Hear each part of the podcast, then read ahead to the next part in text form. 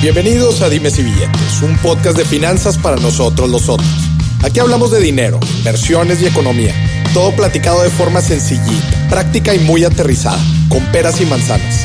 Yo soy Maurice Dieck, un fiel creyente de que necesitamos educación financiera para tomar mejores decisiones en nuestra vida. Y también creo firmemente que juntas la educación e inclusión financiera son pilares fundamentales para que todos tengamos una vida mejor. Así que prepárate. 3, 2, 1. Empezamos. Bienvenidos a un nuevo episodio de Dimes y Billetes, donde vamos a tocar un tema muy interesante que la gente me ha estado preguntando muchísimo, que es todo lo que tiene que ver con franquicias. Cómo invertir en una franquicia, cómo crear una franquicia, cuál es el proceso, cuáles son los lineamientos que debo seguir, en qué me debo fijar si quiero invertir. Eso es lo más importante. En este episodio vamos a analizar estas dos perspectivas de las franquicias. ¿Qué pasa si yo quiero invertir en una? ¿O qué pasa si yo tengo un negocio y quiero franquiciar? Quiero hacer, quiero franquiciar mi negocio para expandirlo. Vamos a tocar todos estos temas que van muy, muy ligados a toda la parte de emprendimiento. Yo sé que allá afuera, gente que me escucha, hay muchos emprendedores que quieren empezar un negocio, que quieren expandir su negocio y todo este tema de las franquicias pues les llama mucho la atención. Vamos a abordar aquí también en este episodio desde lo más básico, ¿qué es una franquicia? cuáles son algunos modelos de operación para quién sí es y para quién no es una franquicia. Para esto, para todo esto, me junté con un fuerte amigo mío, un gran amigo mío, Canek Llamosa, bienvenido. Bienvenido, Canek. Muchísimas gracias, Maurice. Este, un placer estar aquí contigo. Una autoridad en el tema de franquicias. Canek, platícanos un poquito de ti, de lo que haces, de tu trayectoria aquí en el mundo de las franquicias. Muchas gracias. Pues básicamente te puedo decir que tengo 20 años tratando de ser un guía en algo que me apasiona, que es el mundo del crecimiento exponencial y particularmente las franquicias y las multisucursales. Eh, nada, nada se puede comparar con tener el privilegio de hacer lo que te apasiona, tú lo sabes, y pues a tus órdenes. Buenísimo. 20 años entonces metido en este tema de las. Fíjate que sí, estoy por cumplir en mayo 2020, ya 20 añitos. Este, empecé en Managing Consulting a partir del 2005 creé mi propia firma. Ok. Y posteriormente ya me arranqué eh, en el 2009 con Restaurant Franchise Broker, que es la firma que represento hoy en día y que ya tenemos más de 10 años específicamente en franquicias. Buenísimo. Te platico muy brevemente el tema de cómo arranco yo en franquicias, que realmente salgo de la universidad con los grandes sueños que todo estudiante tiene, todo emprendedor, egresado de economía, pues me las, ya sabes, ¿no? Te quieres comer el mundo y nada, pues bien difícil encontrar un trabajo. Mm. Pero bueno, gracias a Dios se dieron las, las cosas. Entré a trabajar en consultoría y en ese entonces eh, vino una inversión en franquicia que fue de parte de, eh,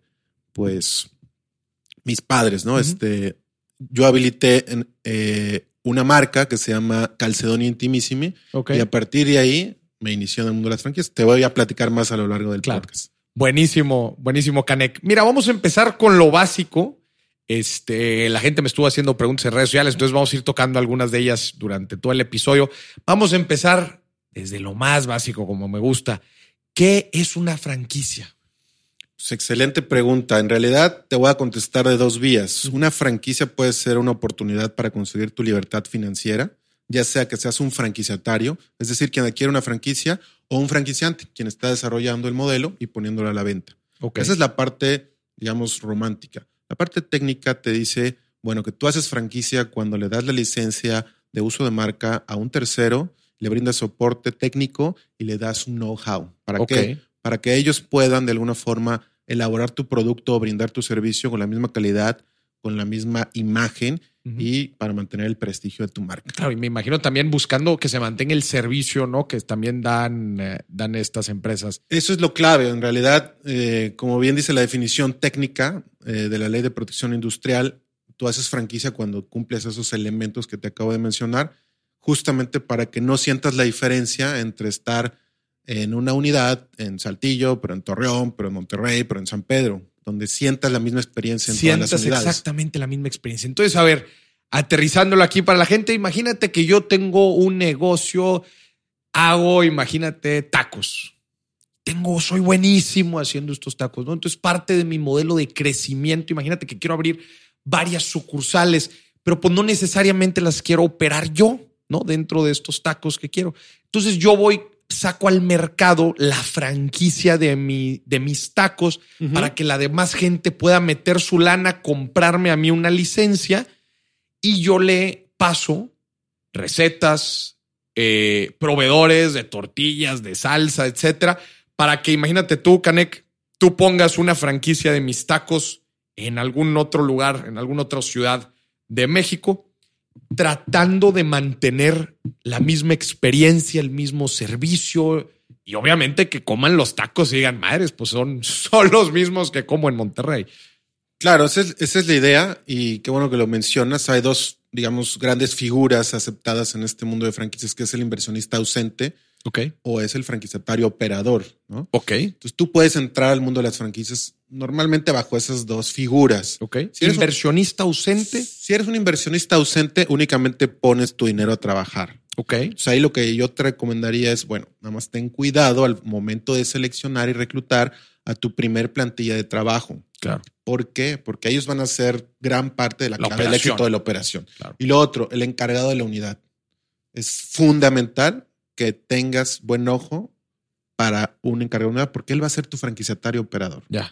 Entonces, efectivamente, aunque una franquicia es un modelo que, como bien dijiste ahorita, te ayuda a reaplicar fórmulas de éxito empaquetadas, tampoco se opera en automático. Claro. Entonces necesitas de la gente definitivamente, ¿no? Y de la capacitación de la gente, que traigan la misma idea de experiencia y servicio como la unidad matriz, digamos en este caso, ¿no? Así es, así es. Y entonces, como dice la definición técnica, tú brindas soporte técnico, entonces todo este tema de la capacitación, todo este tema del seguimiento al cumplimiento de estándares de tu unidad de franquicia, y luego les das un know-how, y ese know-how les permite operar de forma excelente, ¿no? Debería de permitirles, porque es compartirle todos tus secretos de éxito para que ellos lo puedan llevar a cabo de la Para que misma lo manera. puedan realizar. Es decir, lo que me funcionó a mí, oye, resulta que a mí me funcionó que en vez de meseros haya tablets en las mesas en donde puedan servir eh, los tacos,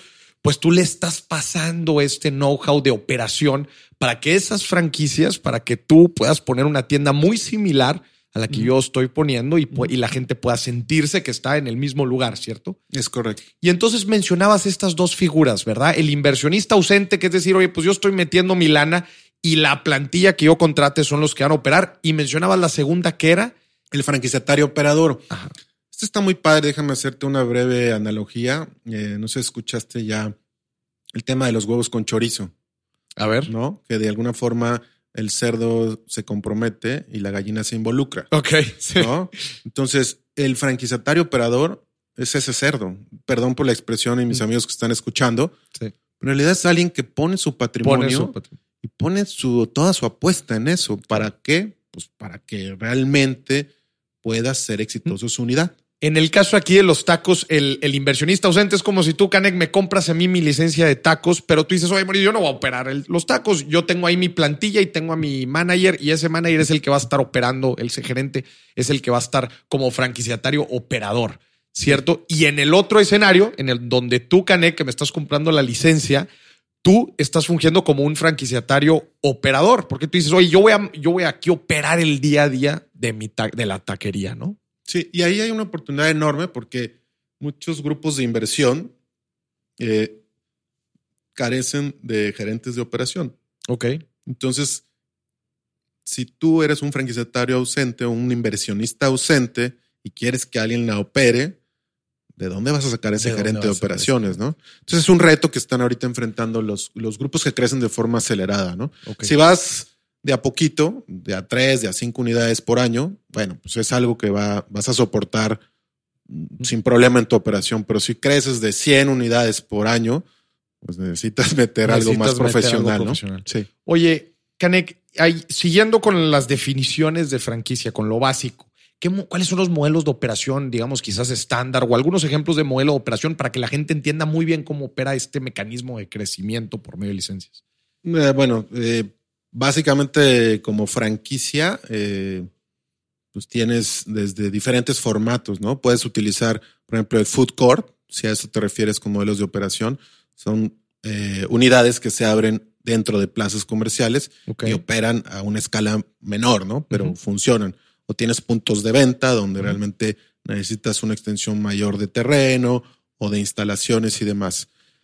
Dentro del mundo del crecimiento exponencial, pues, ah, no es la figura de franquicias la única para crecer. Definitivamente hay multisucursales, distribuidores, licencias y una infinidad de figuras adicionales. Eh, mm, y casualmente nosotros hablamos en uno de los talleres sobre mentalidad de franquicia, donde abordamos cuáles son esos principios que necesitas seguir, independientemente de que seas o no franquicia, para crecer de forma más acelerada, ¿no? Ok. ¿Cuáles, son, ¿Cuáles son los beneficios? Ahorita mencionabas varias figuras de crecimiento. ¿Cuáles son los beneficios de tener una franquicia comparado con todos los demás? Bueno, el principal, y, y mencionamos ahorita algunos más, es básicamente que tienes un éxito garantizado. La curva de aprendizaje que tiene cualquier emprendedor, tú lo sabes, perfecto, pues es, es muy costosa en términos de tiempo y en términos de dinero. Entonces, aquí tu curva se acelera, de manera que lo que te ibas a tardar en descubrir en dos o tres años, lo empiezas a implementar al año uno porque el know-how ya te lo brinda la franquicia. Entonces, tu capacidad de ser exitoso fue sumamente acelerada por ese, por ese concepto. Ya tienes un modelo probado. O sea, e, e, eso es. Sí. No solo, no solo tienes un modelo probado, sino además, tú imagínate tener a don Steve Jobs mm. o a, al mismo fundador de, de, Facebook, ¿no? Como mentor. ¿A mm. poco no te gustaría tenerlo? Y claro. Bueno, el franquiciante se vuelve tu mentor de éxito. Un cuate que tiene 20 años de experiencia en su negocio, créeme que te va a poder dar la fórmula de éxito. Entonces, el otro elemento es, tengo un mentor que ya la rompió, pues claro que lo voy a aprovechar. Para eso son las capacitaciones y para eso es el trato directo con el franquiciante, ¿no? Mm. Ya, claro que es un punto importante. Ahora, bien, este tema de las franquicias también siempre tiene dos lados de la moneda, ¿no? Porque está el franquiciante y está el franquiciatario. Yo hace rato te mencionaba que yo empecé mi historia dentro de las franquicias prácticamente en el 2001 con Calcedón Intimissimi, una tienda de lencería, corsetería y trajes de baño. Ya, de ahorita te aseguro que sonaba divertido, ¿verdad? Este, mi esposa lo atendía en ese momento y yo de fines de semana pues lo abordaba y ya sabes, como buen consultor y economista financiero. Le ayudabas. ¿No? Entonces, viendo indicadores que veremos más adelante. Pero al final yo estaba del lado del franquiciatario, ¿sí? Y mi experiencia no fue nada favorable. Ok. Eh, al grado de que no tuve más de dos años esa franquicia. La tuve que regresar al propio comprador. Y sobre eso podía hablar todo un programa. Eh, y sin embargo, fue un aprendizaje muy valioso fracasamos en ese, en ese intento, nos costó mucho dinero y al final me ayudó a ponerme también en el papel del franquiciatario. Okay. ¿Por qué traigo esto a colación? De alguna forma porque siempre va a haber beneficios para el franquiciante y para el franquiciatario. Ahorita acabamos de mencionar dos beneficios del lado del franquiciante. Sí. Pero también hay beneficios para el franquiciatario, ¿no? Claro. Entonces, digo, podemos extender esto, este tema tanto como, como gustes, pero creo que ahí mencionamos un par de ejemplos. Pero me gustaría nada más, así de forma muy resumida, ¿cuál, ¿cuál fueron tus principales aprendizajes dentro de ese caso que mencionas de tu, de tu primer franquicia? Ah, buenísimo. Pues como tú sabes, del fracaso aprendes más que del éxito, ¿no? Y, y de ahí yo saco, digamos, tres grandes elementos. El primero es, el mundo de las franquicias es un poco fantasioso. Y entonces encontré tres tipos de perfiles de franquiciantes están los que operan con dolo, que fue mi caso. Fue una, persona que trajo la franquicia maestra de Italia. pues digo, no, no tengo por qué decir su nombre, pero él viene, nos convence a un grupo de inversionistas. Entramos los primeros inversionistas sin la famosa regalía. Y, oh sorpresa, que al final eh, hay toda una estrategia ahí para que nosotros aperturáramos y él recomprara. Casualmente, las ocho unidades primeras que se abrieron volvieron a ser parte del franquiciante. Entonces, ¿por qué operan con dolo? Pues justamente porque ya saben que esa es su estrategia para abrir un mercado geográfico nuevo, ¿no? Pero que alguien lo hiciera primero por ellos. Exactamente. Entonces, esos tres perfiles que te decía, está el que el franquiciante que opera con dolo, que abusados, este, tocó madera, ojalá nunca le suceda.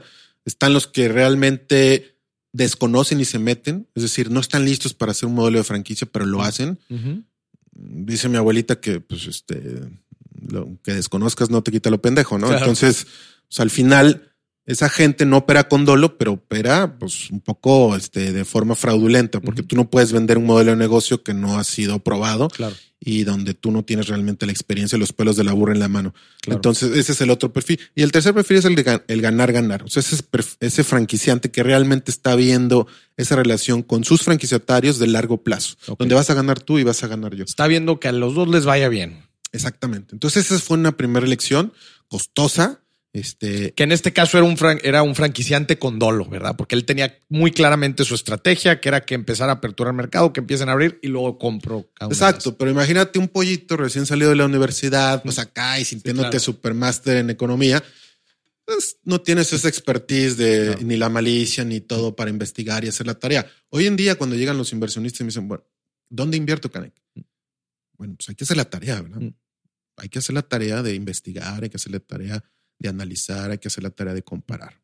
Y la, y la otra gran experiencia que te comparto muy brevemente es esa parte del, de, digamos, de la letra chiquita. Decía, no hay regalía para los primeros 10 franquiciatarios y sin embargo había una recompra de inventario por temporada. Es decir, yo me veía obligado a comprar cada tres meses el cambio de temporada. Y los se saldos, venda o no, tú tenías que comprar. E- Esa era una regla de operación que te ponían. No, pues no, no, no hay regalía, pero bueno, pues se están forzando a estar comprando producto. esa es una forma de esconder la regalía y al final quien absorbe las pérdidas de los saldos, tú, ¿no? Justamente, me encanta que hayas introducido aquí porque me gustaría que me platicaras, para alguna gente que esté escuchando, es nuevo esto escuchar regalías, esto escuchar modelos de operación. Platícame un poquito las definiciones de a qué te refieres con esto y cómo es que pueden operar las franquicias con regalía, sin regalía, con regalía y con compra de producto. ¿Cómo son los, los modelos en que pueden operar? Claro, claro, buenísimo. Sí, los, digamos, las definiciones básicas es quién es el franquiciatario. Como dijimos hace rato, es quien compra, ¿no? ¿Quién ¿Quién es el franquiciante? Quien desarrolla el modelo de franquicia y lo comercializa. ¿Quién es, digamos, el... eh, ¿Qué tipo de regalías te va a cobrar? Pues va a ser una regalía, puede ser de marketing, que es aquella aportación que tú das para el manejo de la publicidad.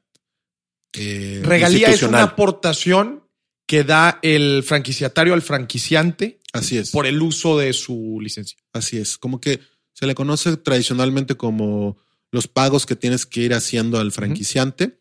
Está esta regalía, que denominamos regalía de marketing, que es un pago que haces justamente para el manejo de la publicidad institucional.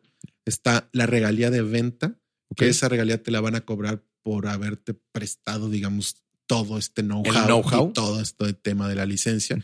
Eh, van de los montos desde los 3 hasta los 15% de ventas Ok. y hay diferentes formas de establecerlo. Hay quien lo hace sobre la utilidad de operación, hay quien lo hace sobre la venta.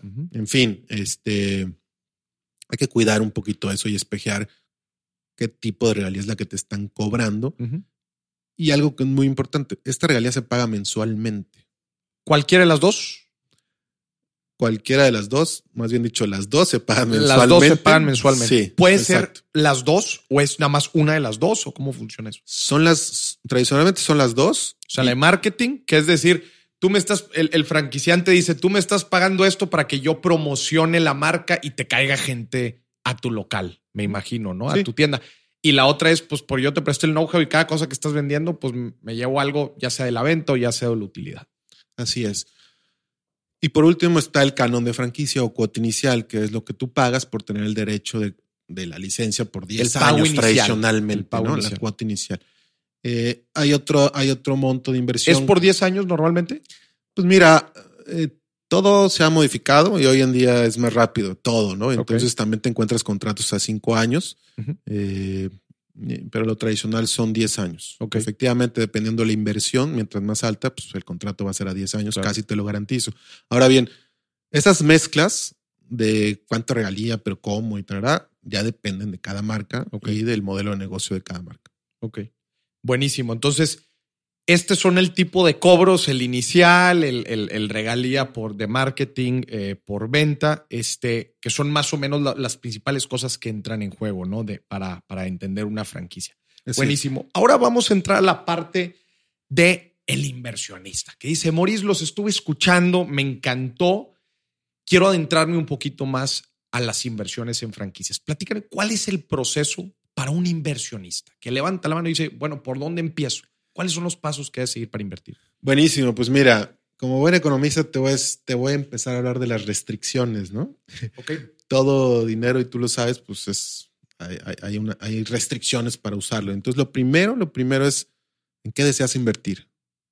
Cuando me llega gente y me dice, oye, este, dame, a ver, ¿cuántas traes? Pues 25, vale, dame las 25 flyers promocionales yo me espanto porque digo, es neta, o sea, 25 opciones y te vas a enredar y te vas a perder. Entonces, ¿dónde deseas poner tu dinero? Eso es lo primero. O sea, tú tienes que tener claro como inversionista qué te gusta. Servicios de spa, pero, pero agencias de viaje, pero... Restaurantes. Salones de belleza, restaurantes. De hecho, mi portafolio está 70% concentrado en restaurantes, pero lo importante no es lo que nosotros te ofrezcamos. Lo importante es lo que a ti te guste, en qué eres bueno, qué te gusta, en dónde te gustaría invertir, cuáles son los hotspots de la, de la industria. En fin, entonces, lo primero es eso. La segunda restricción es presupuestaria. Todos queremos tener un McDonald's, pero no a todos nos alcanza, ¿no? Entonces, ¿de cuánto es tu inversión? ¿Es caro un McDonald's? ¿De cuánto es tu presupuesto? Como le digo a mi mujer, mi amor, no es caro, es que ganas poco. Es que. ¿Cuánto? Pregunta general de, cultura general: ¿cuánto cuesta un McDonald's? ¿Hay un número? Pues sí, debe de haberlo. Yo lo, yo la verdad es que desconozco, es, es un mercado que no atiendo. Digo, McDonald's tiene su corporativo y su franquicia maestra en México desde 1985. De hecho, es la primera marca que llega a México. Hoy en día hay más de 500 franquicias. Algunas de ellas, pues, eh, sin duda, han tenido que emigrar hacia otras locaciones. Pero bueno, es este, la número uno en términos de participación de mercado en México, con más del 45% del mercado de hamburguesas. O sea, es el es McDonald's. Sí. Entonces, eh, no dudaría que te costara por arriba del millón de dólares. Del millón de dólares de Canon. De Canon, sí. O sea, de, de, cuota inicial. Sí, pero habría que investigar ya con detalle eh, con la gente que traiga la cuenta aquí en México. Buenísimo. Entonces, el primer paso, como tú dices, es a ver, ¿qué es lo que, bueno, perdón, el primer paso era decidir en dónde, oye, por tipo de industria, por tu expertise, por tu conocimiento, en dónde le quieres entrar. Inclusive yo, yo no descartaría quizás hacer un estudio de mercado de tu localidad, a ver qué, qué, cuáles son las necesidades que están menos, menos atendidas, etcétera. Segundo, presupuesto, ¿verdad? Así es. Sí, porque pues definitivamente es lo que te va a permitir abrir la baraja un poco más. este, Si traes un millón de pesos, te metes pues prácticamente en un 70% de las franquicias están en esa línea. En la línea de un millón de pesos. De un millón de pesos, porque son franquicias pequeñas que llamo yo. ¿no? El 75% de las franquicias está más o menos por ahí. Sí, o sea, ya tienes un, buen abanico de posibilidades para invertir a partir de un millón de pesos. Si traes, evidentemente, 10 millones de pesos, bueno, pues te subes a un rango un poquito más especializado, que las hay, hay muy buenas marcas, tanto mexicanas como internacionales. Y ahora se ha puesto muy de moda el tema de las microfranquicias. Este, y bueno. ¿Qué son las microfranquicias? Yo siento que no estoy muy ad, muy ad hoc con ese, con ese concepto, pero bueno, pues hay mercado para todo, ¿no? La microfranquicia es la que te, con 200 mil, 150 mil, 300 mil pesos puedes adquirir un modelo. Pero es como todo, o sea, a ver, es neta que vas a pagar una universidad que te cueste 100 mil. Mm. Quizás no. Digo, perdón por la analogía, mm. pero en este caso, yo en el mundo de las franquicias sí pienso que lo barato sale caro. Ok, era justamente lo que te iba a preguntar, ¿cuánto es lo mínimo con lo que yo puedo eh, invertir en una franquicia? Pues quizás en una de estas micro, en donde 250, 300, 100 mil pesos puedo. Sí, y otra vez, como, como buen financiero que tú eres, vas a entender que mayor inversión, mayor riesgo, claro. mayor rendimiento, ¿no? Entonces, una inversión pequeña, pues no esperes una utilidad de operación del 35%. Entonces, ya platicamos en dónde quieres invertir, cuál es tu presupuesto, cuál es el siguiente paso. Bueno, el siguiente paso pudiera ser ya acercarte a tu compañía de confianza. Puede ser una empresa o una firma certificada. En México hay más de 10 firmas certificadas. RFB, que es la empresa que yo represento, Restaurant Franchise Brokers. está certificada y tenemos presencia aquí en México. Entonces. Te acercas a estas empresas. Sí, y preferentemente empresas certificadas porque también hay muchas empresas patito. Ok. Y entonces, otra vez, o sea, lo barato sale caro, ¿no? Eh, tú puedes tener también un family office o puedes tener un consejero de inversión cercano a tu familia. Acércate con ellos y a su vez ellos te ayudarán a tomar las mejores decisiones. ¿Qué se hace tradicionalmente? Una vez que ya decidiste que vas a invertir en alimentos y que es este eh, hamburguesas gourmet, ¿no? Ah, bueno, entonces hacemos una matriz con tres o cuatro marcas que sean de tu agrado, que tengan, que se ajusten a tu restricción presupuestaria. Después, este, comparamos drivers importantes para esas marcas y te damos una conclusión. Y sobre la conclusión, entonces ya tú tomas la decisión de si te apoyamos o no en el siguiente, en la siguiente fase, que es justamente el proceso de entrevistas y de adjudicación de la franquicia. De la franquicia. Ok, entonces, este, estas empresas a las que yo me acerco, que son empresas certificadas, tienen su portafolio de franquicias. Yo dándoles esta información, ellos más o menos me pueden orientar de cuál, de qué es lo que me conviene. Y después viene el proceso que mencionabas ahorita de entrevistas, en donde yo eh, me entrevistan con el dueño de la franquicia nada más para ver si hay un fit, si hace sentido, para que conozca también la marca o qué se hace dentro de estas entrevistas. Sí, y la verdad es que te puedo platicar muy puntualmente de ese tema que es fundamental en, la adquisición de una franquicia. Tenemos lo que se llama el match franquiciante, franquiciatario, donde lo que buscamos es justamente ese, esa alineación entre el perfil de la marca con los valores de la marca. Ok. Entonces, con esto que estamos tratando de hacer, pues ahora sí como el match perfecto, ¿no? Si vas a buscar novia para casarte, pues seguramente serás exigente y seguramente tendrás tus pruebas y tendrás tus investigaciones. Entonces, esa parte se hace en las entrevistas iniciales. ¿Quién eres? ¿De dónde vienes? ¿Cuál es tu interés por la marca? ¿Qué tanto estás alineado a los, a los valores centrales de la marca? Si te calificas, entonces eres un prospecto calificado de grado 1, lo denominamos nosotros. Y entonces ahí sí ya entras a un proceso formal de adjudicación. Te entrevistas con los dueños. Si los dueños también hacen química contigo, ya tienes este, la bendición. Canek, me imagino que en este proceso de entrevistas, a ver, pues ambas partes están protegiendo sus intereses.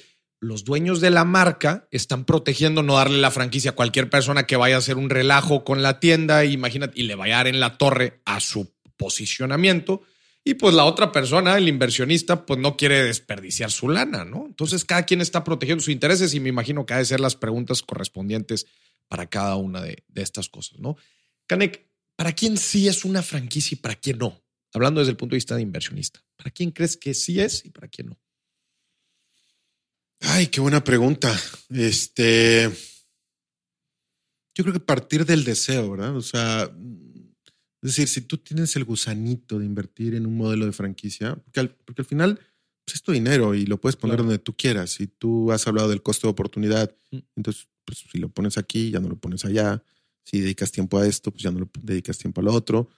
Entonces, yo creo que es para gente que tiene claro que el modelo de franquicia definitivamente es un modelo exitoso, que le va a dar a ganar en el corto, mediano y largo plazo. Que además es alguien que digamos, comulga con los principios de, escalabilidad de los modelos de franquicia, que no está pensando nada más en comprar una franquicia, está pensando en comprar cinco franquicias o diez franquicias, meterse en serio en el tema, ¿no? En el tema de inversión, y tú lo conoces muy bien, hay eh, perfiles de riesgo. Entonces, quien es risk taker, pues va con todas las canicas y, no va jugando a meter un pie nada más, va jugando a crecer eh, con la franquicia que seleccione, ¿no? Claro. Entonces mucho dependerá también, si tú eres adverso a riesgo, pues definitivamente es algo que a lo mejor no te conviene, ¿no? Este, vete a un CETES, vete a un fondo de inversión, vete a un tema un poquito más, que te dé mayor certidumbre, no porque sea más riesgo la franquicia, sino porque tú vas a estar más tranquilo y vas a dormir bien a gusto. Claro. Al final de cuentas no deja de ser un negocio, ¿verdad? Y un negocio, a ver, quizás una franquicia no es tan riesgoso como un emprendimiento que apenas va arrancando y que apenas está validando su modelo. Acá en teoría ya estás, ya estás eh, adquiriendo tu modelo probado, pero no deja de ser un negocio. Exactamente. Yo veo dos tipos de perfiles, si me lo permites. El, pues está el cuate que, que es un tiburón y que inmediatamente dice, güey, esta marca va a ser un trancazo, güey. Métele billete ya porque me quiero subir a la ola de éxito de esta marca. A lo mejor nunca se entrevistó con nosotros, a lo mejor nunca se entrevistó con los dueños. Tiene información de, mercado que le llegó a su oficina, a su escritorio y ya lo tiene claro. O sea, no hubo ni quien lo apoyara ni quien lo asesorara. Esos cuates son, son inversionistas ausentes principalmente. Y el que es franquiciatario operador, pues ese cuate que está buscando algo con lo que se siente cómodo. ¿A qué me refiero con cómodo? Pues que le entiende a la dinámica del mercado, que sabe cómo es el cliente de ese tipo de negocio. Y pongo un ejemplo muy puntual. Si tú compras un tostadería maderos, por ejemplo, ¿no? O compras un Tetecolo café, pues en principio tienes que ser afín a todos esos conceptos, movimiento, ¿no? Al, también el movimiento que están causando. Oye, me encanta el café, comulgo con sus valores de marca, qué padres iniciativas trae esta marca, me siento cómodo con lo que están vendiendo, con los mensajes que están provocando, con la cercanía que tienen con el cliente. En fin, ese franquiciatario operador pues, se tiene que sentir cómodo al operar la marca. Claro. Porque de otro modo, a los tres años ahí está tu franquicia de regreso. y no, aquí son relaciones de largo plazo. Okay. También hay cláusulas de salida, no, no se me espanten. Este, Siempre hay posibilidades, pero, pero aquí estás buscando que, que, en esa comodidad del franquiciatario pueda quedarse cómodo 5 o 10 años, ¿no? Claro. Me preguntaba hace poquito eh, Lorena Villarreal, que es de Tortas Bernal. de Canec, y, bueno, este, ¿tú crees que sea conveniente eh, cobrar nuevamente el canon de franquicia ahora que viene la renovación de contratos. Leo Lorena, pues si tuviste un socio comercial 10 años, ¿le vas a volver a cobrar? Entonces, bueno, su respuesta fue clara, ¿no? Y finalmente, qué padre, o sea, qué padre que tengas otros 10 años. Imagínate que pues eso es lo que decíamos todos, ¿no? Te hablaba del perfil de franquicia, del franquiciante, el, el ganar, ganar, el ganador. Claro. Es ese franquiciante que te dice, compare, ¿Qué más hago? ¿Estás qué? ¿Cómo te facilito las cosas? ¿Ganas tú, gano yo? Y crecemos juntos. Mm. Qué importante el, al momento de estar invirtiendo eh, y en, las, en estas entrevistas, tratar de entender, digo, yo sé que hay veces es complicado, pero tratar de entender cuáles son los intereses, ahorita decías, cuál es el perfil del franquiciante, que me voy a estar enfrentando porque me voy a meter aquí en este negocio con esta persona y agárrate, ¿no? Entonces, qué importante saber, eh, saber entender y saber identificar cuando un franquiciante en verdad está en un plan de ganar, ganar y no solamente quiere aprovecharse de alguna forma, ¿no? Creo que, creo que eso es fundamental. Canek, platícame un poquito de indicadores. ¿Qué fijarme al momento de, de ser inversionista? Pues están los desde los tradicionales KPIs de desempeño, o sea, qué, cómo es tu nivel de ventas, cuál es tu, utilidad de operación, digamos, este, cuál es tu capacidad de creación de nuevos clientes, cuál es tu participación de mercado. En fin, digo, pudiéramos ahondar ahí. Cada marca es diferente también, eh, pero esos son algunos de los tradicionales desde el punto de vista de desempeño de la, de la unidad de franquicia, ¿no? Eh, y, y, los financieros, que no puedes dejar de lado, ¿no? Que seguro pues, el retorno de inversión, el periodo de recuperación, la renta la rentabilidad de los activos, en fin. En teoría, cuando tú hablas, porque me ha tocado verlos, este, cuando tú estás en este proceso de entrevistas y todo, te muestran unas proyecciones, ¿verdad? Te muestran unas proyecciones y te dicen, mira, güey, así es como se va a mover mi franquicia si tú la compras hoy, ¿cierto? Pero pues todos sabemos que las proyecciones financieras en, en Excel todos se vuelven millonarios. Todos somos buenos, ¿verdad? Todos somos buenos, ¿verdad? Y los retornos siempre dan en Excel, siempre son con ciertos supuestos que el, que el franquiciante generó de alguna forma. ¿Cómo leer estos, estos, eh, estas proyecciones financieras? Sí, me encanta tu, tu observación porque pones el dedo en la llaga. Al final, efectivamente, un mal hábito dentro del mundo de franquicias es que pues todos ponen guapa a la muchacha y la llevan a la feria, ¿no? Y entonces estás en la expo franquicias. No, pues este, sí, el retorno y en 12 meses y chala. Entonces, yo desde hace muchos años digo, bueno, pues multiplícalo por dos o divídelo, o divídelo entre dos, ¿no? O sea, si te dicen 12 meses, pues multiplícalo por dos porque posiblemente tengas 24 meses del periodo de recuperación. O, o de pronto, este, si haciendo números, este, la utilidad de operación que te brinda la franquicia eh, aún subiéndole un poquito más al costo de operación o, al, gasto de operación más bien, este, te, te, deja un sabor agradable, bueno, pues éntrale a ese tema, ¿no?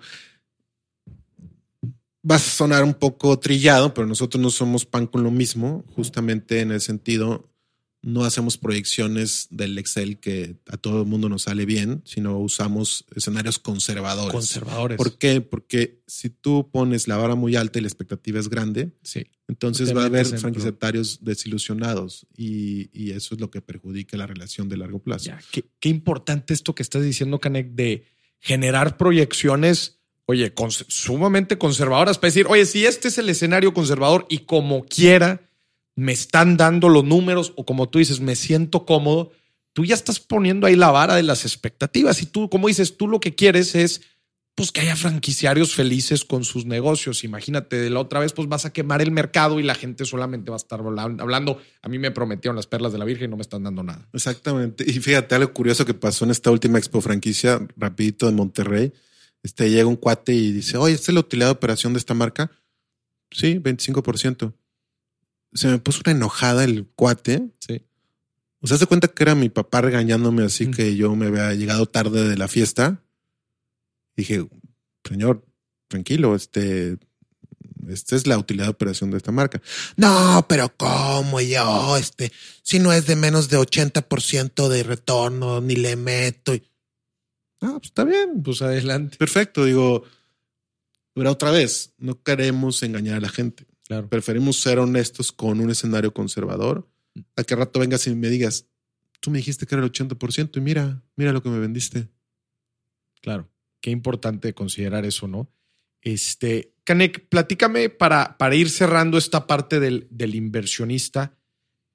¿Cuáles son mejor, las mejores prácticas al momento de invertir en tu experiencia y qué cosas le dirías cuidado a los inversionistas. Cuidadito con esto.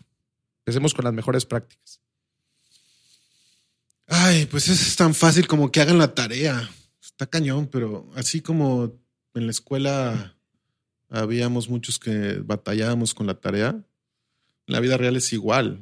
O sea, la gente cree que por arte de magia vas a encontrar la información y por arte de magia se van a hacer los análisis y por, por arte de magia vas a tener una conclusión pues hagan la tarea, hagan ese research, ¿no? O sea, pregunten, hablen con otros franquiciatarios, este, acérquense al franquiciante, resuelvan sus dudas con las mismas marcas certificadas, este, o, aborden algunas otras de las fuentes secundarias que ya hacen este tipo de investigación. Aprovecho para hablar de la revista Entrepreneur, que en enero y febrero saca la edición de las 500 franquicias.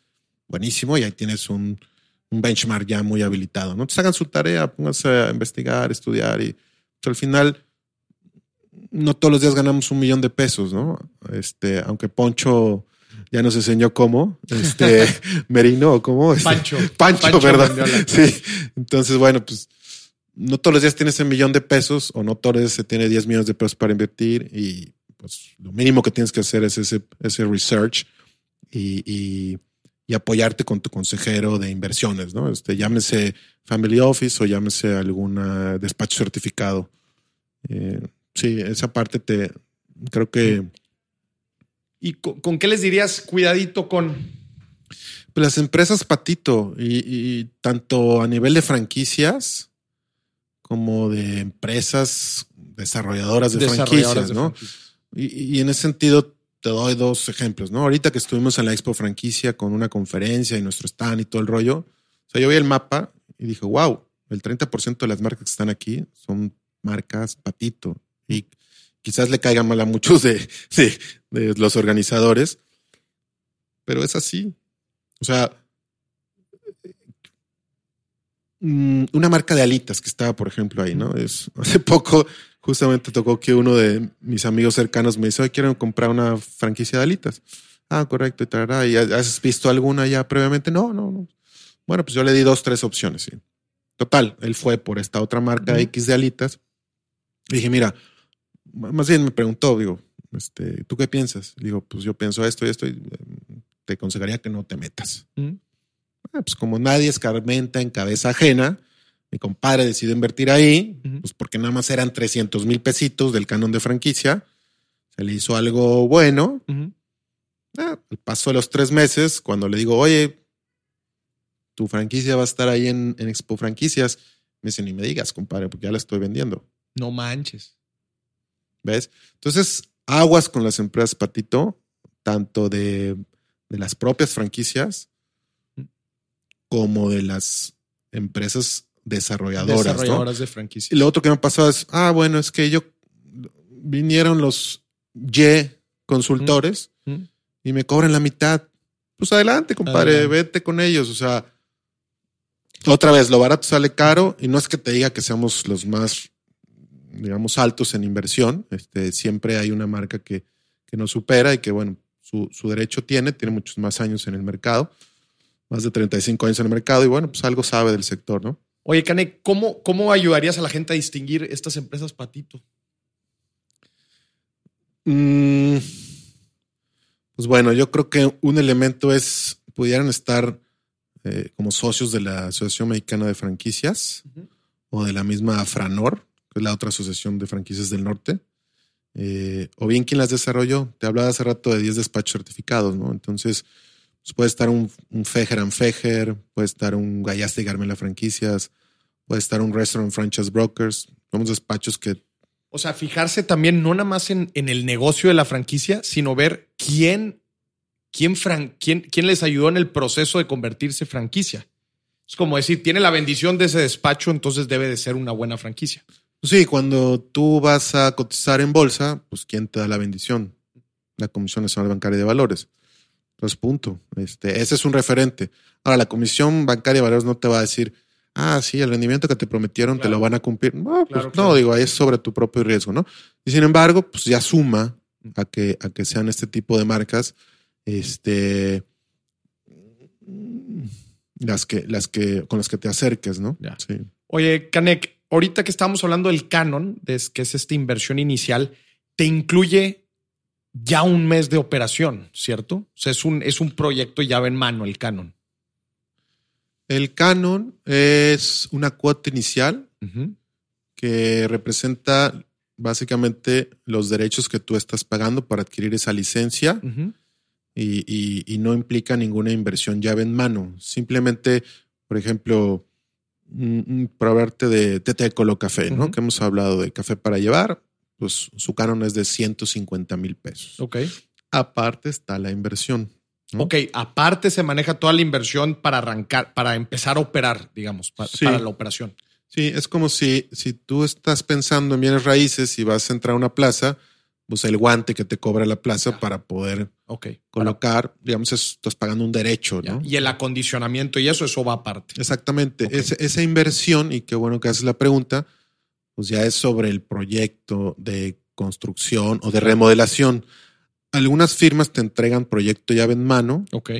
Sí, hay y con, y con eso te, pues, te, te- te ahorras también muchos problemas y muchas cosas. Ojo, porque ahí también cuidado con las externalidades. O sea, un proyecto ya en mano no va a pagar la cuota del pelado que llegó del municipio de no sé qué, Claro, bla, bla, para Claro, el permiso y que tarará, para rará. que empieces a operar. Entonces, este, también hay sorpresas, ¿no? Ya. Y, y, y, bueno, esas externalidades, como buen financiero que tú eres, al final, Hay que meterlas en la proyección. pues mm, Hay veces es difícil meterlas, pero bueno. es que no son parte de la inversión, sino son parte del contexto. Pero es como decir, oye, el capital de trabajo lo meto a la inversión inicial. Pues en teoría, no castigues el, el ROI a partir del capital de trabajo dentro de la inversión inicial. Sin embargo, sí necesitas contemplarlo de cuatro a seis meses de capital de trabajo. Mm. Quien no sepa esto básico, pues te va a estar destinando al fracaso porque sí necesitas estar holgado en la parte financiera. ¿no? Ya. Oye, Canek, ahora pasemos a la parte de quiero franquiciar un negocio. Imagínate que un emprendedor ya estuvo trabajando, ya le está yendo bien, ya tiene un modelo probado y quiere acercarse a alguna de estas firmas para empezar un proceso de, de- de- para crear una franquicia de su negocio. ¿Cuáles son las características esenciales que debe tener un negocio para poderse franquiciar? Bu- Buenísimo tu pregunta. Déjame nada más cerrar el capítulo anterior Sí, porque sí, me sí, quedé con ganas de mencionarte, por ejemplo, tres casos interesantes de uno de crecimiento exponencial, que es todo empanadas, una firma que ori- oriunda de, de Monterrey y que se tomó eh, los pasos y la cautela para poder desarrollar su modelo y que hoy en día tiene 86 unidades, ¿no? Entonces, wow, es un crecimiento en cinco años generó más de 60 ventas de unidades. Entonces, pues, tú lo, lo, pudieron hacer ellos, lo pueden hacer otras marcas. Otro caso muy atractivo de marcas de, de Nuevo León, los legendarios, que en un periodo de prácticamente 16 meses se lograron vender cuatro unidades de los legendarios, que son carnes asadas al carbón, tan gustosamente recibidas en el norte del país, claro. pero que también te vas al centro y también te puede funcionar. Entonces, eh, otra vez, son, son casos de éxito que, que de alguna forma traemos nosotros en nuestro portafolio y que pueden ser atractivos para gente que esté buscando giros con, con esas características. ¿no? Yeah. Y por último, este de, de Tete Colo Café, que en solo tres meses se, se agotaron sus franquicias del 2019. Entonces okay. tuvieron una aceptación muy, muy grande, ¿no? Qué buena onda. Y ahí pensarías, bueno, pues café, pues sí, café, porque es uno de los hot spots dentro uh -huh. de lo que es alimentos y bebidas, como lo es fine dining, uh -huh. casual dining y pizzerías. Entonces, por eso ahorita los inversionistas están Buscando. muy deseosos en esos nichos, ¿no? Buenísimo. Sí. Oye, entonces pasando a la parte de, de, de, franquiciar un negocio, ¿cuáles son las características? ¿Cómo sé yo como emprendedor si mi negocio es franquiciable o no? Mira, otra vez, hay dos aristas a eso. Lo primero es que la gente llega y te dice, oye, Maurice, este, me encantó tu escuela, qué bárbaro, este, quiero replicar tu plataforma, ¿cuándo me vendes tu franquicia, no? Así, así llegan sí, sí, y, claro. y, es bien común. Entonces, cuando ya nos llaman es porque ya alguien vino, les tocó la puerta, les llamaron por teléfono. Obvio, no todos los modelos son franquiciables. Necesitas okay. tener al menos dos sucursales y tres años de operación. Dos sucursales y tres años de operación. Eso es, eso es algo que nosotros aplicamos desde siempre. Okay. Este, si es un modelo tuyo, que, que, esos son los requisitos de tu, de tu empresa para... Que básicamente son tres y te los explico brevemente. Uh -huh. ¿Por qué dos sucursales? Porque tienes que demostrar que sabes operar a distancia. Ok. Por más que digamos que tenemos tecnología, bla, bla, bla, Operar a distancia tiene su, su grado de complejidad. Claro. ¿Por qué tres años? Pues porque con eso ya garantizaste que tu modelo financiero pasó la prueba del ácido. Uh -huh. Y entonces ya tienes un modelo que debería ser rentable. Uh -huh. El tercer elemento es el diagnóstico de franquiciabilidad. Uh -huh. Oye, resulta que no tienes licencia, no tienes registro de marca. Pues no podemos ni hablar de hacer tu modelo franquiciable. Para empezar, ¿no? Oye, eh, ¿qué tan estandarizados están tus procesos? Pues, ¿cuáles procesos? Si todo lo traigo en la cabeza. Oye, tus recetarios. En fin, o sea, hay que tener cierto grado de avance en tu modelo de negocio para poder ser franquiciable, poder ser ¿no? Ya. Este, y me imagino que, que, digo, nada más como contexto para la gente que nos esté escuchando, estos son, estos son algunos parámetros que utiliza Canec en su empresa, ¿verdad? Porque luego, y es aquí, Canec, donde lo juntamos con otras empresas que dices, oye, pues hay, habrá quizás otras empresas que hacen franquicias que tienen un, unos requisitos un poco más ligeros.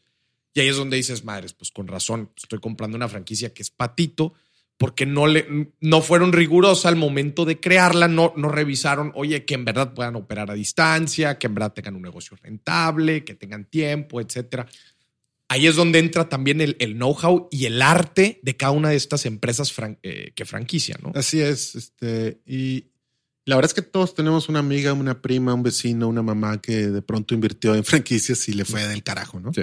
Y es por eso, porque no hicieron la tarea, porque no tuvieron ese cuidado, porque no hubo un match perfecto franquicia-franquiciatario, porque compraron algo que les eh, simplemente les atrajo a la vista y que no era franquiciable, ¿no? Este, casos podemos mencionar muchos, lamentablemente, y que eh, pues desafortunadamente perjudican al sector de franquicias porque es algo muy noble. Sí, sí, y se va quemando también sí. el tema. Para que tengas una idea, punto, el punto 3% de las pymes en México son franquicias hoy en día. Punto pero, 3% de las pymes. Sí, nada. O nada. sea, 1500 más o sí. menos, ¿no? Este, oficialmente se manejan alrededor de 1200 mm. y extraoficialmente alrededor de 1500 marcas uh -huh. de franquicias pero puede llegar a, pueden llegar a ser hasta el 2% de las pymes. O sea, hay un potencial enorme para potencial marcas enorme seguir creciendo y, es por, y, e internacionalizar tu modelo de negocio. ¿no? Ya. Oye, Canek, digo, ahorita ya nos hablaste de, los, de las características y los requisitos que ustedes piden como empresa. ¿Cuándo sí conviene? Yo como emprendedor, como empresario, ¿cuándo sí me conviene empezar a franquiciar? Ah, pues este, yo en una de las conferencias les digo, mira, si tú no deseas crecer bajo ese modelo, sea, no va a haber gurú, no va a haber especialista, influencer y demás que llegue y te diga que o sea, debe de haber dentro de tu corazoncito esa inquietud de decir, mira, mi modelo puede ser replicable de forma exitosa y escalable en otras zonas geográficas. Entonces, si es un poquito de ambición, es un poco de hambre, es un poco de seguir creciendo. Y ahí te pongo un ejemplo. Yo he tenido gente que tiene 6, 8, 10 unidades y no quieren franquiciar. Y estar en su derecho. No tienen ese deseo. El problema es que si, tu, si un modelo de franquicia no lo adaptas desde arriba, no permea hacia abajo y entonces no se vuelve un éxito hacia adelante, ¿no? Ok. Este, yo qué te podría decir, si te quisiera vender, pues te diría, güey, todos, este, éntrenle. Si tienes dos sucursales y tres años operando y pasas tu diagnóstico de franquiciabilidad, adelante. ¿Por qué? Porque pues, te va a abrir una oportunidad financiera de crecimiento, porque vas a elevar el valor de marca, porque vas a ganar participación de mercado, porque vas a tener mayor dominancia, porque vas a tener un canal de distribución de tus productos, porque bla, bla, bla, bla, bla. O sea, te estarían reventando ahorita los teléfonos, este, ¿no? Este, llámenos y escríbanos y pues, claro. Entonces, pareciera algo tan simple, pero es en el deseo. Ayer, por ejemplo, me habla un, una disco bar y le están pidiendo franquicias, charla, y quieren crecer bajo el modelo. Perfecto. Esos son idóneos porque ya tienen tres sucursales, tienen seis años operando y el mercado está buscando su marca. Entonces, bueno, adelante, perfecto, funciona, te ayudo. Pero si no quieres que te ayude, no va a haber poder humano que te convenza de eso, ¿no? Entonces, si mi, si mi, respuesta fue muy simple, pues así es de simple y de práctica. Claro, que tengas el deseo y también que cumplas con estos requisitos que nos, que nos platicas para. Sí, sí, porque también se acerca gente que dice, oye, yo tengo cuatro meses en el mercado y quiero, y ya estoy vendiendo franquicias. Pues no es conmigo, compadre. Mm. Hemos rechazado muchas marcas mm. este, porque, porque no se trata de tomar tu dinero y engañar a la gente. Claro. Que yo estoy aquí para siempre. O sea, al final tú puedes no estar aquí mm. y yo voy a estar siguiendo en este sector. entonces, yo no quiero quemar ni mi marca ni mi prestigio, ¿no? Claro, claro. Oye, Canek, este, vamos a pasar unas preguntas del público. Perfecto. En donde, pues la verdad es que está muy variado y la gente está muy interesada en este tema. Vamos a ver cada una de las preguntas. Sí. ¿Qué opinas de estas plataformas? Primera pregunta, ¿qué opinas de estas plataformas en donde puedes invertir en franquicias? Ya ahorita, como, como ahorita acabas de explicar estos diferentes eh, modelos de franquiciatario, pues en estas plataformas inviertes como un franquiciatario ausente. En ejemplo, Play Business, en donde pues hay varias franquicias, tú puedes meter tu lana y empezar ya como inversionista. ¿Qué opinas? Tengo dos opiniones al respecto. Una parte creo que te puedes poner tan creativo como quieres mientras hay un mercado allá afuera deseoso por tu, por tu producto, ¿no? ¿Qué quiero decir con esto?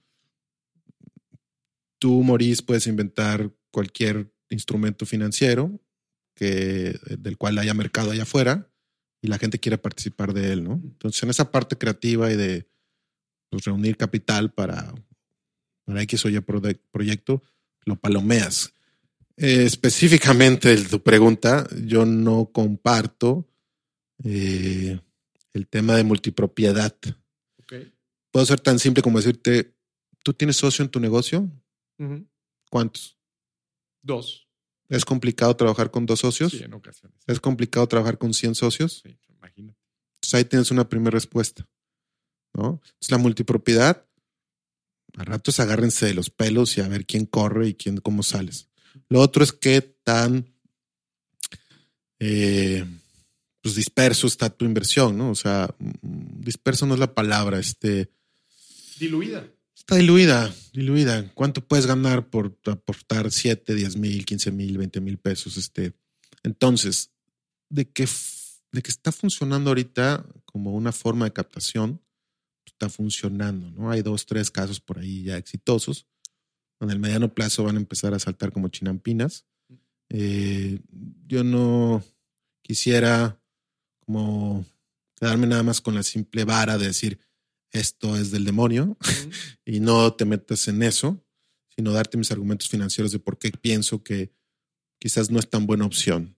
Pero como te dije en un principio, es un producto que está trayendo adeptos y bueno, pues este, al final, si pierdes 10 mil pesos, ¿qué te, qué te complica? Nada, entonces tu riesgo es mínimo. Ok, segunda pregunta. ¿Solo gana el que franquicia? No, justo en el perfil del franquiciante ganar, ganar, es esto, ¿no? Tienen que ganar las dos partes. Es que hay una creencia, digo, porque lo vi en varias preguntas, como diciendo, no, hombre, en las franquicias nada más gana el que franquicia. No, y por, por algo existen tantas marcas hoy en día, no solo en México, sino a nivel, mundial. Por algo hoy Subway tiene más de 49 mil unidades de franquicia en el mundo. McDonald's tiene más de 38 mil eh, y muchas otras más. El mismo Starbucks tiene muchísimas. Si así fuera, pues no existirían las franquicias, ¿no? Claro. Ahora, hemos abordado mucho de por qué este sector se ha visto afectado por años. Claro. Y tenemos casos de terror. Pero bueno, al final tienen que ganar las dos y hay muchas personas que están satisfechas con las marcas que seleccionaron porque hicieron su tarea y porque se, acercaron a despachos certificados y se acercaron a marcas confiables, ¿no? Entonces, pues así echarle la bolita como nada más ganar. Nada más así, pues el franquiciante, pues no, no creo. Ya. Siguiente pregunta: ¿Cómo traer una franquicia extranjera? bueno, pues primero acércate allá a la oficina de comercio exterior de la otra, ¿no? Porque deben de tener algunos incentivos para traerlas a México. Entonces, definitivamente ese puede ser un puente para traerte una marca extranjera. Este, hoy la más popular pues, es Little Caesars, ¿no? Que han abierto muchas, este, ya se volvió una marca exitosa, mucho apetito por ella. Este, ellos originalmente aperturaron pues, con tres bancos que les dan fondeo a todos sus franquiciatarios aprobados. Entonces, cuando hay esas vías de financiamiento, facilitas la adquisición. Este, cuando hay aportaciones del mismo gobierno eh, para la exportación de los modelos, pues también facilita su implementación y lo tropicalizas aquí. Si hay alguna que te interese en lo particular, pues escríbenos y con gusto te apoyamos. Canek, ¿las franquicias más rentables en México? ¿O la más rentable en México? no, hombre, estos cuates quieren este. Como, toda la salsa. como dice otro buen amigo fiscalista. Este, sí te lo puedo decir, pero ya tendrías que expedir un cheque. o la industria, si nos puedes platicar la industria. Eh, una industria que se esté moviendo bien. Yo creo que otra vez va en función a tu nivel de rentabilidad, ¿no? Que, le quieras pedir a tu dinero. Mm. Este, porque lo que tú le pides a, tu dinero es diferente a lo que yo le pido. Te platicaba de ese señor que casi me salpica en la boca del enojo que fue que representara 25% de la de operación. Entonces, es un poco qué es lo que quieres, ¿no? O sea, sí hay franquicias muy rentables, unas más que otras, eh, eh, pero bueno, pues hay que alinear tus intereses con los de, los de esas marcas. Y perdón que sea tan ambiguo, pero así es este mundo de las franquicias, ¿no? Este, tú te puedes sentir muy cómodo con una inversión de 7 millones y alguien que se va a sentir muy cómodo con una de 15 y, la utilidad de operación que te van a dar es diferente, ¿no? Mm. Si la franquicia no pide regalías, entonces ¿cómo gana? Pues ahí lo primero es preguntar directamente, ¿no? no hay nada más fácil que eso.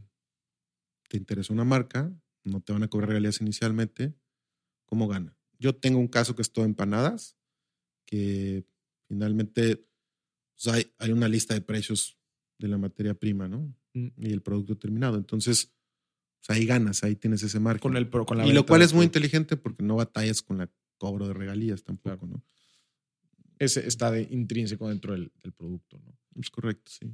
Canek, última pregunta, y esta es una pregunta personal tuya, o cómo responderías esta, cómo desenvolverías esta solución. ¿Invertir en una franquicia o emprender un negocio? Como dice Gary B. Bueno, qué chingados no estuviste escuchando toda la plática. ¿No? Digo, pues, es muy evidente que te voy a, te voy a guiar por el mundo de la franquicia, justamente porque pues, todo lo que dijimos durante los beneficios de esta charla, ¿no? Entre otros que pues, tienes una curva de aprendizaje mucho más acelerada. Todo un dato duro así que te va a dejar escalofriante y que lo has mencionado tú también. Realmente en un periodo de cinco años, la mortandad de la pyme es del 80%, mientras que la mortandad de la franquicia solo es del 10%. Ok. vamos a traducirlo al español. Esto quiere decir que de cada 100 pymes que se hacen hoy, para el 2024 van a quedar 20. Y sin embargo, la mortandad de la franquicia es, en ese mismo ejemplo de 100 franquicias, van a quedar 90. Entonces ahí está muy claro. El riesgo de un emprendimiento es superior. ¿Está bien, está bien emprender? Seguro está bien emprender. Pero. Pues el considerar el riesgo. Los, la estadística es muy dura. O sea, es, es un hecho. No es que creamos, son realidades.